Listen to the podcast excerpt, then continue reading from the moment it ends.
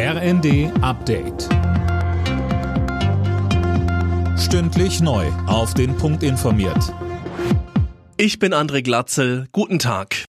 Die Hochwasserlage spitzt sich wegen Dauerregens in Teilen von Deutschland wieder zu. Mit Sorge schauen die Einsatzkräfte auf die Deiche, die ohnehin schon völlig aufgeweicht sind.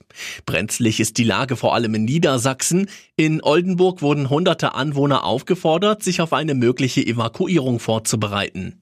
Oberbürgermeister Jürgen Krogmann sagte bei NTV, es ist schon äh, nicht so schön, dass es noch wieder regnen soll, weil wir natürlich in den letzten Tagen schon sinkende Pegelstände hatten. Das kehrt sich gerade um sodass wir wieder mit mehr Wasserdruck auch auf unsere Deiche rechnen müssen. Und dementsprechend treffen wir Vorbereitungen, um die Menschen hier zu schützen.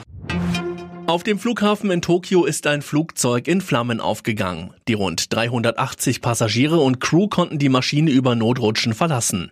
Der Flieger war bei der Landung mit einem kleinen Flugzeug der Küstenwache zusammengestoßen. Fünf Menschen an Bord der Propellermaschine kamen ums Leben.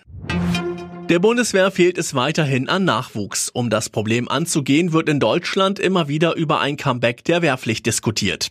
Die Wehrbeauftragte des Bundestages Eva Högel hält davon nichts.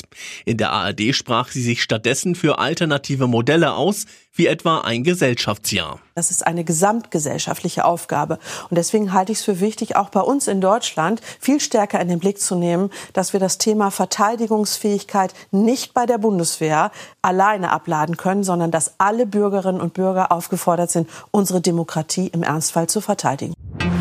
In Deutschlands Arztpraxen startet flächendeckend mit dem neuen Jahr das E-Rezept. Damit hat in den meisten Fällen der analoge rote Rezeptzettel ausgedient.